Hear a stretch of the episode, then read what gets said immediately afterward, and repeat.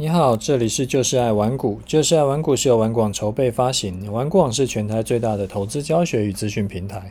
成立 Podcast 是为了让更多投资人可以接收到正确的投资观念与技巧，成为市场赢家。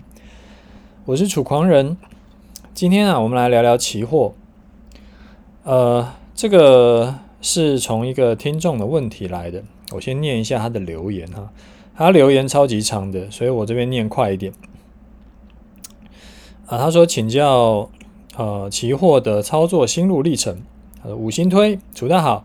之前无意中接触到楚大的 Podcast，从此上下班路程从音乐广播变成死楚大的死忠听众。除了持续追踪最新的集数，也不断的往前推，往往前听。啊，真的学到很多观念，而且不止我自己听，也不断推荐给身边有在投资的朋友。之前常听楚大有聊到个股的支撑压力表。一直就想要问大盘的支撑压力是不是也有类似的工具？没想到楚大就连呃提到说可以从选择权支撑压力表来看，光是听到那一集就觉得太值得了。希望有机会可以多听楚大分享一些期货的心路历程。我自己呢，在今年年初才开始做小台子，啊，起初是用十万块进场操作一口，对，开了杠杆。前几个月都算稳稳定获利，呃，胜率大概百分之七十五，然后也从十万累积到二十一万。但是在五月的回档中，因为没有设停损，在几乎最低点的时候，啊，忍痛砍单，然后改做空，结果又被反弹嘎到，然后又没有设停损，然后又又再次被嘎，过着双八人生，因此重伤。所以我非常认同楚大说的，能够接触期货等不同的商品，可以对风险控管的观念更加强。也认知到了停损重要性。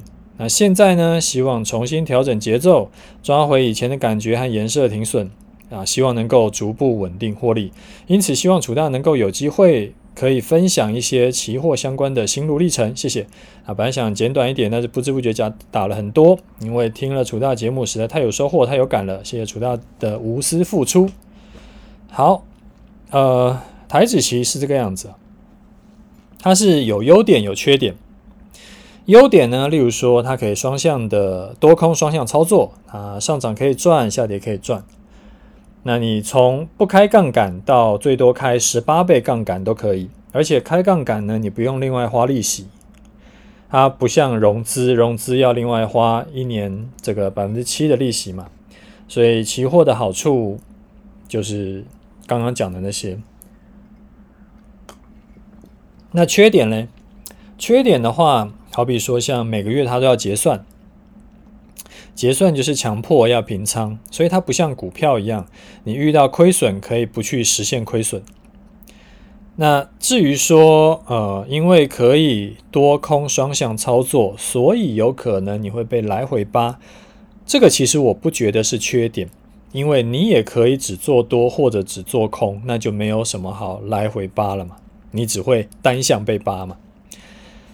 那还有一个是，对于有些人来说是优点，对于有些人来说不是优点的，就是因为它只有一档，那就是台子棋嘛，台子棋或者是小台啊，那金融棋、电子棋这个操作人比较少，所以我们就先当当做只有台子棋，就因为只有一档，所以没有什么好需要选股的，那就这这个其实真的是有好有坏了，因为对于不太会选股的人来说，就做这一档就对了。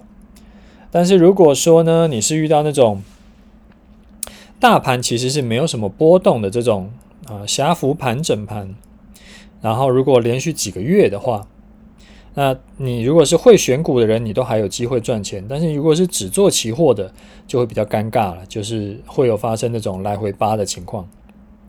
啊，所以上面这个是简单介绍一下台子期给一些呃比较没有做过台子期的听众。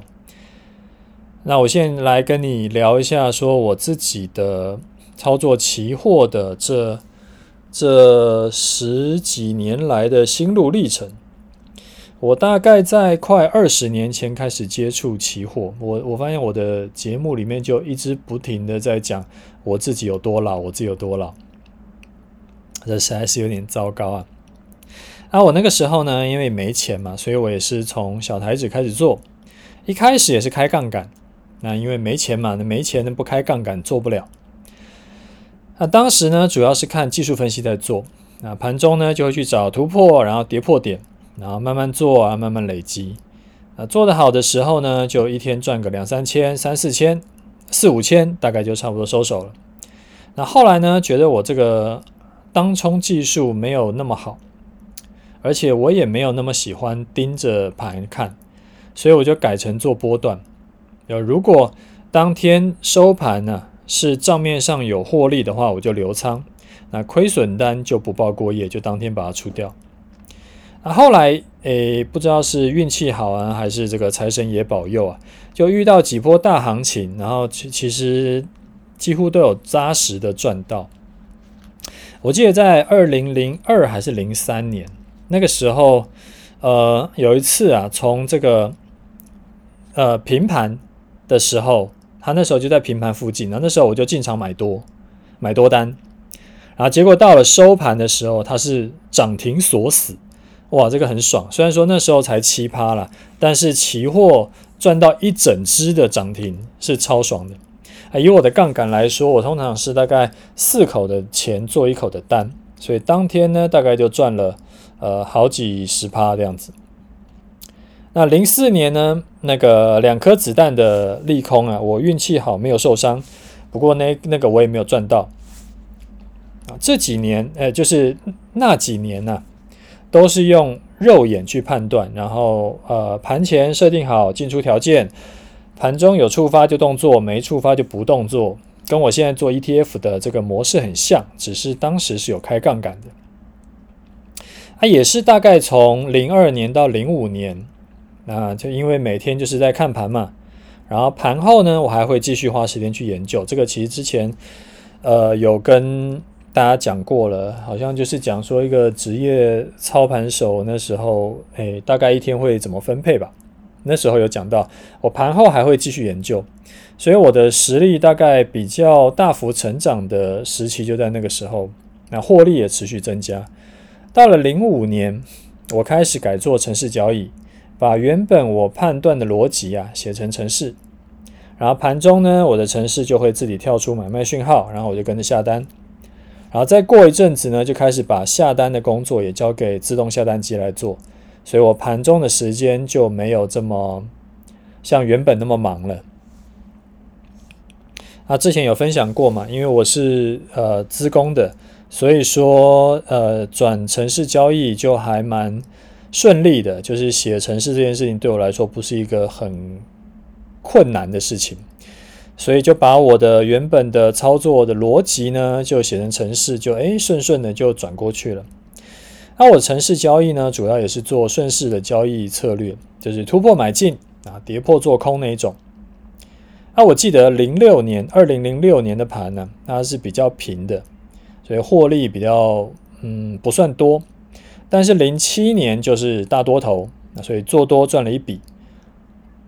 呃，到了零八年的时候，你也知道嘛，就是金融海啸崩盘，然后我的资金呢又再然往上翻。那时候就是，呃，因为那时候跌了蛮多的嘛，从呃九三零九讲大盘跌到三九五，而且中间有一段。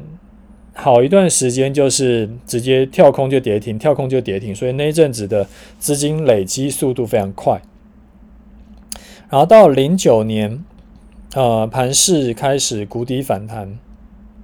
啊，四月啊，零九年的四月遇到一个很多呃，就是不管是业内啦，还是就是这种职业操盘的高手都挂掉的盘，就前几天。呃四月份四月几号我忘记了，因为那个有点久了，他妈十二年前。然后在我记得那时候是前几天呢，累积跌幅大概到达三百多点。你们三百多点不要觉得好像没有很多，那个时候是那个时候是几千点而已啊，大概四五千点而已吧，反正就是还蛮便宜的，大盘都还蛮低的，所以三百多点其实不少。结果嘞，突然。半夜就传出一个莫名其妙、不算好消息的好消息，说是什么远传有中资入主，结果隔天连续两天就跳空涨停，我忘了是两天还是三天，反正就是哎，就跳空就开盘就涨停，然后早盘的时候有打下来一下，然后嘿，偶尔又锁涨停，所以早上如果打开的时候没有出掉的，就就就 GG 了。所以我说，为什么我说那个时候很多高手挂掉？因为这个是之前是偏空，跌了三百多点的累积跌幅三百多点的盘，偏空的盘，所以一堆人都是留空单过夜。然后当时还没有台指期夜盘这个东西，所以隔天早上开盘就直接被定在天花板上，然后两天。就很多人就爆掉了，因为大家不一定那个杠杆都有有节制，有些人就是杠杆开比较高的。那至于我呢，我那次运气不错，那刚好我的城市前一天把空单出掉，转多单留仓，然后就赚到两根涨停，然后本金就直接翻了，可能有六七成吧。诶，问我为什么那时候会突然把空单出掉，转多单留仓？其实我也忘了，但是我记得那一次直接两根的这个涨停，还蛮爽的，还蛮爽的。那记得那个时候啊，我就有养成一个公开示范单的习惯啊，为了验证我不好小，不是说每次哎呀，就是只要涨的我都有赚，我都有我都有买。然后啊，只要跌的我都有空，没有这种事情，就是全部东西都是公开示范单，就不好销了。所以连续好几年，我都有把我当天的期货成交价位公布在我的部落格，那一直公布到一二年左右吧。后来因为就是玩股网这边公司比较忙碌，所以我已经没有在做期货了，所以才把那个资料下架。那听起来我操作都是赚钱比较多。有没有什么时候是比较挫折的呢？当然有，因为期货这种东西没有什么叫做永远会顺风顺水的。基本上，因为是做波段顺势交易，所以如果啊碰到盘整期，就会发生那种就是刚刚讲的双八啦，就是做多的时候它就下跌，那么做空以后它又上涨，这种双八地狱。那最恐怖的一次是什么？在零八年底，二零零八年底，就是十三年前。那个时候啊，因为没有夜盘，所以留仓过夜其实都是一件很刺激的事情。那但是因为年初，呃，从五月五二零那一天是最高点嘛，五二零那时候开始，我们就时常就是留仓，然后隔天呢就直接跳空开低。所以那我自己有习惯做波段的，所以留仓是很正常的事情。但其实留仓是风险蛮大的，因为那个时候，呃。从三呃九三零九暴跌到三九五五，跌掉六十趴，所以很多人挂掉。然后因为台股率先在大约十月份的时候就先落底，但是美股呢是到隔年的二月才落地，所以在零八年那个十一十二月的时候，它就是每天的很这个基本上是最恐怖的，这种叫反向跳空。什么叫反向跳空呢？就是今天呢我跳空大涨两百多点。然后我城市单就翻多了嘛，隔天呢跳空下跌两百多点，然后我城市单就多单停损，然后翻空单，再隔天我又，哎，就是在隔天盘势又往上跳空两百多点，那我觉得城市呢就空单停损翻多单，然后又留仓，然后就他就持续这样搞了，可能有一个多月，然后就把我之前赚的赔了不少回去。你看，都十二年多十三年了，我还记得那个时候的盘势，那真的是地狱。所以那个是呃，算是有史以来比较最痛苦的一段时期。那我从呃忘了是二零零一还是二零零二开始做期货，一直做到二零一二年，所以做了超过十年啊。中间有玩过当冲，有玩过波段，有做过手动交易，有做过程式交易。然后有搭配选择权，那选择权一开始是为了避险，那后来呢，有一段时间就是以做选择权来取代做期货，那后来又觉得那个是邪门歪道，所以我后来又回来就是以做期货为主。那这个大概是我这十几年来的这个心路历程了。那因为十几年的每天交易，我不太可能呃。就是巨细靡，哎，有一些真的有点久了，不太可能巨细靡跟你讲哦，那一次是怎么样做，然后那一次是怎么样赔钱，那一次是怎么样赚钱，然后怎么样呢？这个，所以我只能讲一些比较重大战役，然后跟这个比较一些心法跟你分享。所以呢，接下来我想要跟你分享的是几个心得。那心得也只能条列了，因为今天光是嗯写这个稿子，其实就哇这个写很多啊。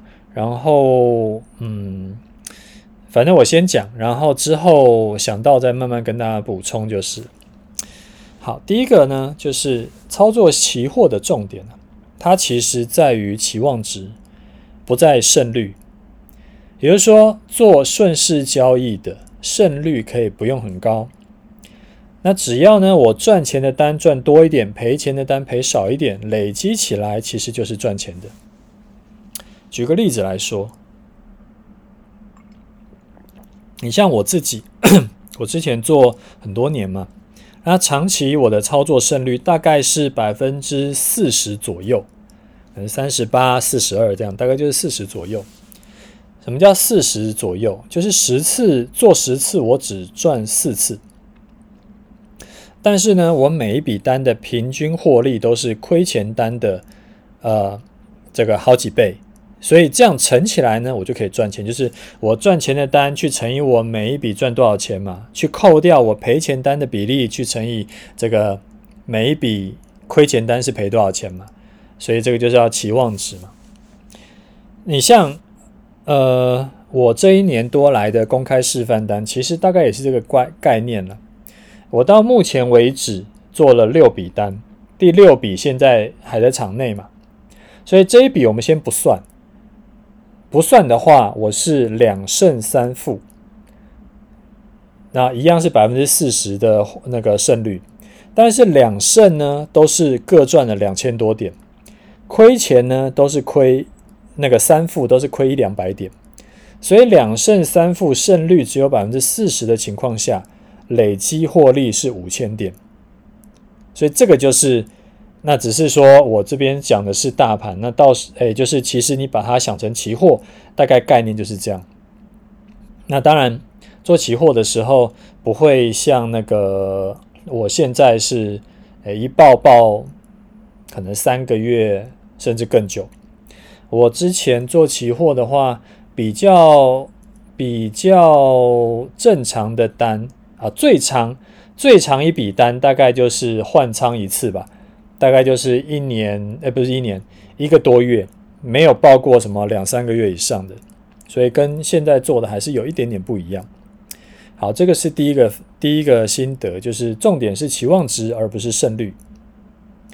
第二个呢，就是做期货啊，一定要设停损。啊，不好意思啊，因为刚刚开了一个会。然后开会呢，还一直在讲话，啊，讲话完，哎，刚刚开完会，就赶快来录录节目了，啊，所以现在声嗓子有点哑，啊，做期货一定要设停损，因为为什么？因为期货有结算，它会强势平仓，所以不能凹单呢、那一开始既一开始就既然不能凹单，所以一开始就不要凹单，只要超过你设定的停损点就要出掉。或者是你买进的动机失去了，就要出掉。什么叫买进了？买进的动机失去就要出掉。举个例子来说，就是好比说，你是因为突破了整理区间的这个上缘，所以你多单进场。那跌破整理区间上缘的时候，你就失去一开始进场的动机，所以你当然应该就要把单子出掉。就好像啊。怎么说呢？嗯，就举个再举个生活上的例子。嗯，假设我已经啊、失去了原本想要跟这个女生交往的动机，那是不是我就可能不用再跟她继续在啊？这个好好了，这个例子有点烂，这个你大概知道我的意思就好。那这是第二点。啊，一定要设停损，然后呃，跌破停损点就要出掉，或者你失去了你进场的动机就要出掉。好，第三点呢，一开始啊开杠杆是 OK 的，就是你钱不多嘛，钱不多，反正赔掉以后，反那那我就我就努力工作，赚几个月一定会回，一定可以有再赚回本金的，这个是 OK 的，因为没钱不开杠杆就玩不下去嘛。那只是说开杠杆要开要有个限度，不能把杠杆开爆。比如说，你可以，例如说我刚刚讲，你可以不开杠杆到开到十八倍杠杆，你不能开十八倍杠杆，因为开十八倍杠杆的话，代表是你一口的钱做一口的单，那个容错率非常低啊。那这样的话，基本上是一定死。那可是你可以是，例如说我开一个五倍的杠杆或四倍的杠杆，一样有开杠杆，但是你的容错率是比较高的，不会说随便扫一下，然后诶就就就爆掉。所以我之前操作最多大概就是四口到五口的钱做一口单，那我呃有一段时间是更保守，是十口的钱做一口单。其实十口的钱做一口的单，其实是我还蛮推崇的方式，尤其是你是初学者的话。那如果说你是四五口的钱做一口单的话，杠杆大概是四倍；如果你是十口的钱做一口的单的话，杠杆大概是两倍多。然后不要全部资金去做期货，因为全部资金做期货，你很容易会失去理智乱做。尤其是不管是你做的顺还是做的不顺，你都很容易失去理智。做的顺就觉得哇，这个再做几个月你就变世界首富了，然后你就会失去理智乱做，一天到晚就全缩了。那如果说你是做的不顺呢，你会觉得这一笔单是倒霉。下一笔单连本带利搞回来，然后呢就失去理智，下一笔单全缩，然后就毕业了。好，这个是第三点，可以开杠杆，但是杠杆不要开爆，有限度的开杠杆。好，第四点呢，就是不要再赚了一笔大的以后大幅加码。呃，如果你下一笔单，如果你大幅加码以后，刚好在下一笔呢，你刚好赔钱。那你就会很惨。举个例子来说，你你是从一百万赚到两百万，你原本是做两一百万的时候，你做两口大台，然后赚到两百万嘛。然后赚到两百万呢，你就加码成四口大台，结果就刚好碰到逆风，你就被扫停损。原本做的很辛苦，然后呃这个白头发都长了很多，然后压力很大，好不容易赚了两千五百点，赚了两赚了一百万，结果反向呢，只要赔。一千两百五十点，你就会赔掉一百万。这个就是因为你加码一倍嘛，所以你赔的钱，你只要赔一半，你就会这个赔掉原本赚的那个钱。你说，可是如果我加码了以后，就再往上赚呢？当然有可能，你可能从两百万赚成四百万，这时候你就再加码成八口大台。那八口大台。问题是你不可能永远赚下去啊，所以你只要遇到一次，在你加码之后，然后重伤，那基本上就真的是一朝回到解放前了。所以加码可以加码，但是加码要用不同的策略加码，就是跟你原本的策略要是蛮不同的，你不能说这个只要遇到什么情况，你的新的策略跟你旧的策略就一定会同时赔钱。那这种就不是一个好的加码策略。不过这个东西就真的是比较深了，所以我就不展开了。因为我想大部分的这个听众其实都没有到这个程度。其实还有很多操作经验跟技巧了，那之后有机会再慢慢跟你分享。那如果你是想要学期货波段的，因为我现在已经没有在教了，所以你如果真的很想学，就是可能类似我这一套。的话，你可以去看一下，像玩股网上面比较接近的，就是大黑马机械化交易社团。那黑马团长的交易理念跟我这一套是比较契合的。呃，其实基本上长期的这种市场赢家的心法都不会差太多了。那不过这个就是看你自己。好，那我们来看一下听众的留言哈。呃，第一位呢，他叫阿米当，他说：“楚大感谢您，请问一下。”零二零零二二元大电动车 N，楚大可以分析一下吗？感谢。元大电动车啊，就是传说中的那个小资族也能抢赚电动车那个题材的那一档，好像在五块多嘛。呃，提醒你几个点呢、啊？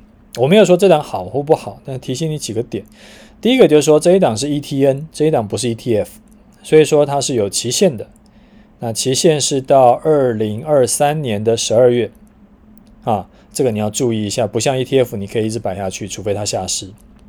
然后我查了一下，这一档配置的成分全部都是台股，就是所谓的电动车概念股。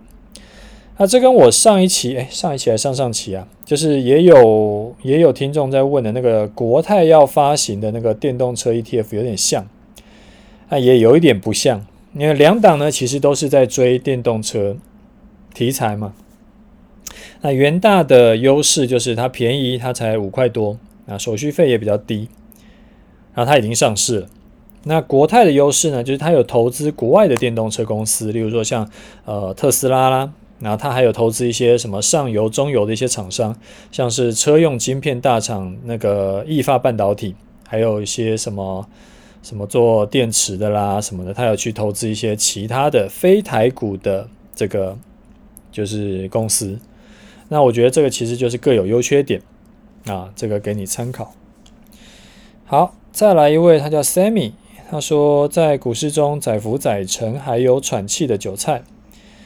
呃，好，楚大你好，谢谢您的分享，每一集都有持续收听，对于股市的操作理念和技巧都有很有帮助。最近看了一些投资书籍，都非常强调风险的概念。太多人去追捧，或者大家都不乐观的时候，就是危险的时候。呃，大家都太乐观的时候，就是危险的时候。那自己在股市大约操作两年，确实好几次都追高杀低。但我想不通，到底要如何去分辨？有时候乐观会持续一段日时间，甚至很多人追捧，例如说航运股，航运股今天还是很猛，啊，它就是一直涨。那但是呢，有时候又是买了就下杀。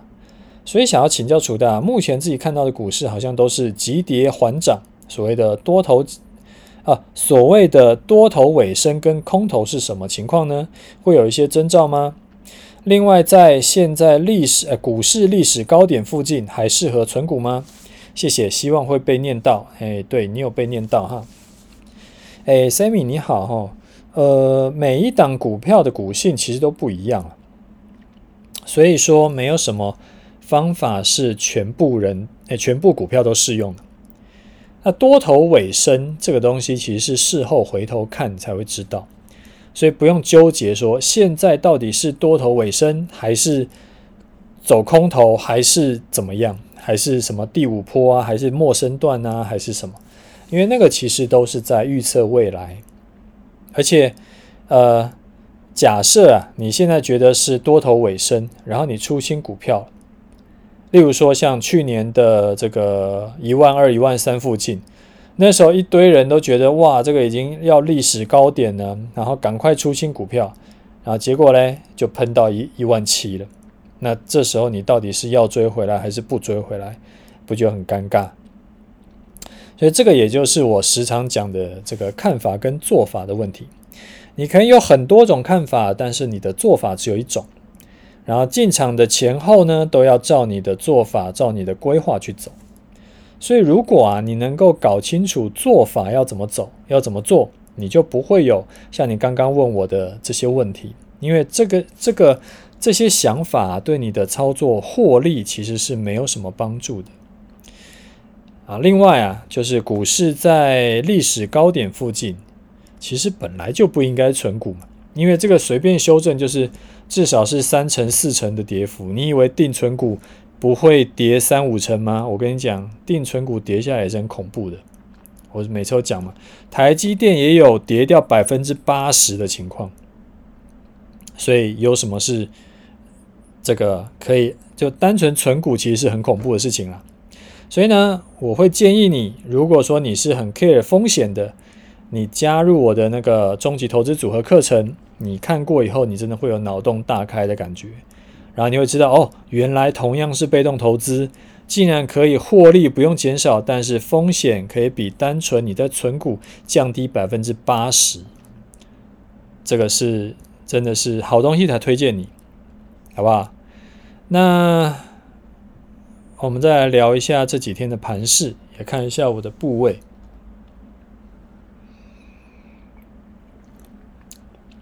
呃，今天啊，有在 Telegram 有发一个，就是跟大家讲说，哎呀，今天不知道会不会跌破啊？那时候是早上嘛，早上那时候说不知道今天会不会跌破月线。那跌破的话，我可能就要诶准备明天看是不是要卖掉。所以呃，如果你还没有加入我 Telegram 的这个，提醒你一下。那我会在里面写一些我对盘势的看法，我对呃操作技巧的跟你分享，那全部都是免费的，所以说推荐你可以加入我一下我的 Telegram。那我会把 Telegram 的资讯呢放到我的节目的资讯栏，你可以自己自己取用一下。好，那今天呢出现一个比较大幅度的黑 K 棒，大盘跌了两百五十五点，然后差一点点就跌破月线。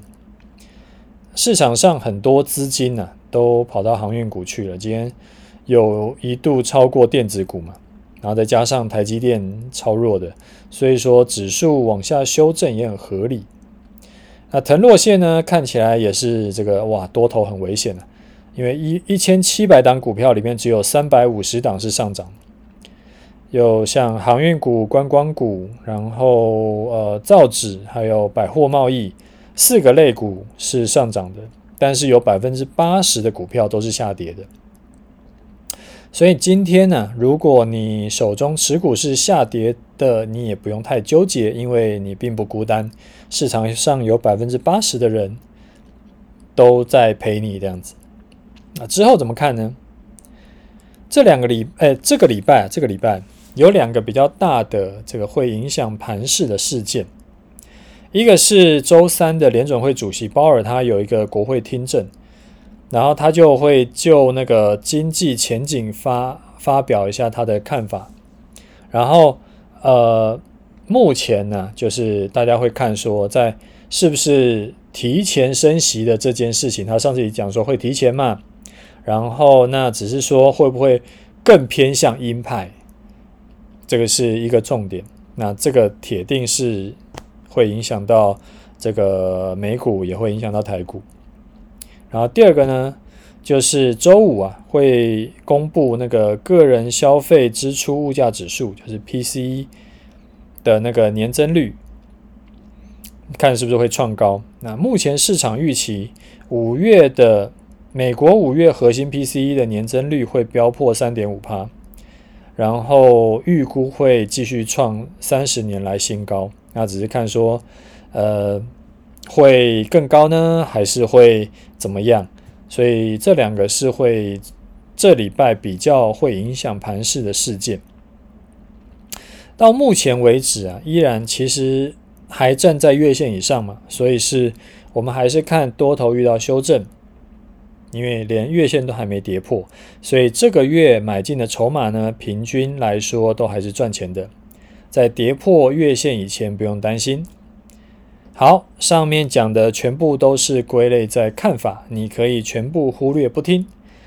下面呢，我们来讲做法。我讲的是盘势的部分啊，刚刚讲那个那个期货操作的部分，那个是另外一回事哈。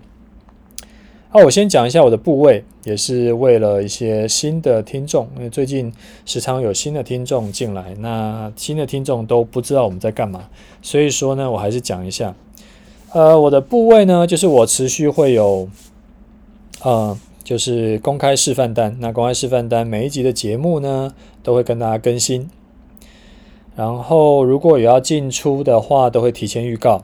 那如果呃节目来不及，我就会在呃我的 Facebook 或者是 Telegram 都会提前预告，没有什么事后才说，哎呀那笔单我赚很多，没有这种事情啊。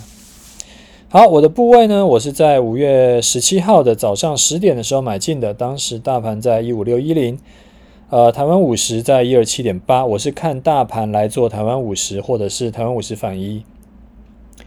到今天收盘为止，我在大盘上面账面上赚了一千四百五十二点，然后台湾五十账面上赚了七块钱，那大概是五点五趴左右。出场的策略就是今天收盘，就某一天的收盘，如果它跌破月线了，收破月线，然后隔天中午呢，十二点的时候站不回去月线以上，我就会出场。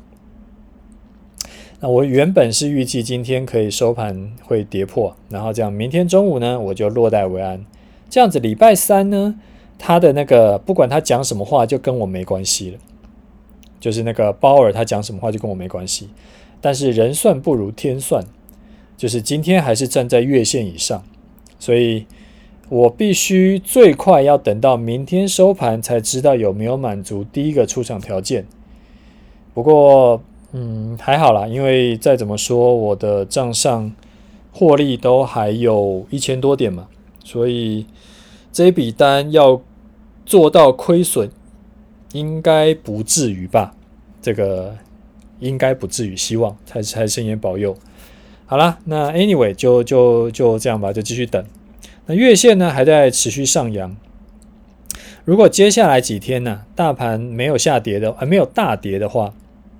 月线会继续上扬，也就是说，如果大盘明天还在一万七附近，你即使是没有之大跌，月线依然会往上穿越大盘。那月线往上穿越大盘，反过来讲叫做大盘跌破月线了嘛？所以这几天收盘，其实我都得要去确认一下，大盘是不是有收在月线以下。呃，不过也就是收盘看一眼就好了，所以说这个 loading 是也不大不麻烦。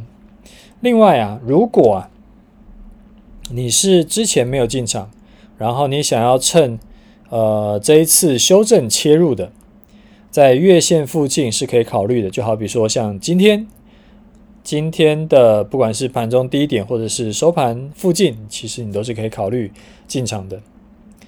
那停损呢，就是设月线，某一天的收盘跌破月线，隔天中午站不回来就出场。所以，呃呃，我不知道这笔单你现在接进去会不会赚钱，只是再怎么说，它都不是啊、前几天还在高点的时候你进去嘛，你现在起码是等到修正了，在修正到靠近月线的时候才切进去。你的风险没有前几天那么高，但是风险不高不代表不会亏损，所以你自己的那个停损啊，要自己设好，不要诶想说好不容易有机会切入，然后结果该停损没停损，那就嗯比较危险。最后说一下啊，今天这一种就是全市场都跌，只有航运股大涨的情况。呃，我会不会想要去追航运股？答案是不会。我猜一些呃忠实听众应该也都知道我的回答了，就是我不会去追这种东西，我继续照我的节奏去操作。为什么呢？因为航运股已经涨好几倍了，所以我从来不会去拼这种看谁接到最后一棒的股票，反正错过就算了，好不好？所以你可以不用问我说，哎，这个航运股这样子，你可不可以进去接？呃，我不知道你可不可以进去接，但是我不会进去追，我不会进去，不是接，我不会进去追。好啦，那我们今天节目先讲到这里。有问题要问的话，你可以留言；没有要问题的话，要问的话，我也欢迎你，就是留言给我，然后哎，可能帮我打打气，打个五分，对，不是五分，打个五星，好不好？那就先这样子，OK，拜拜。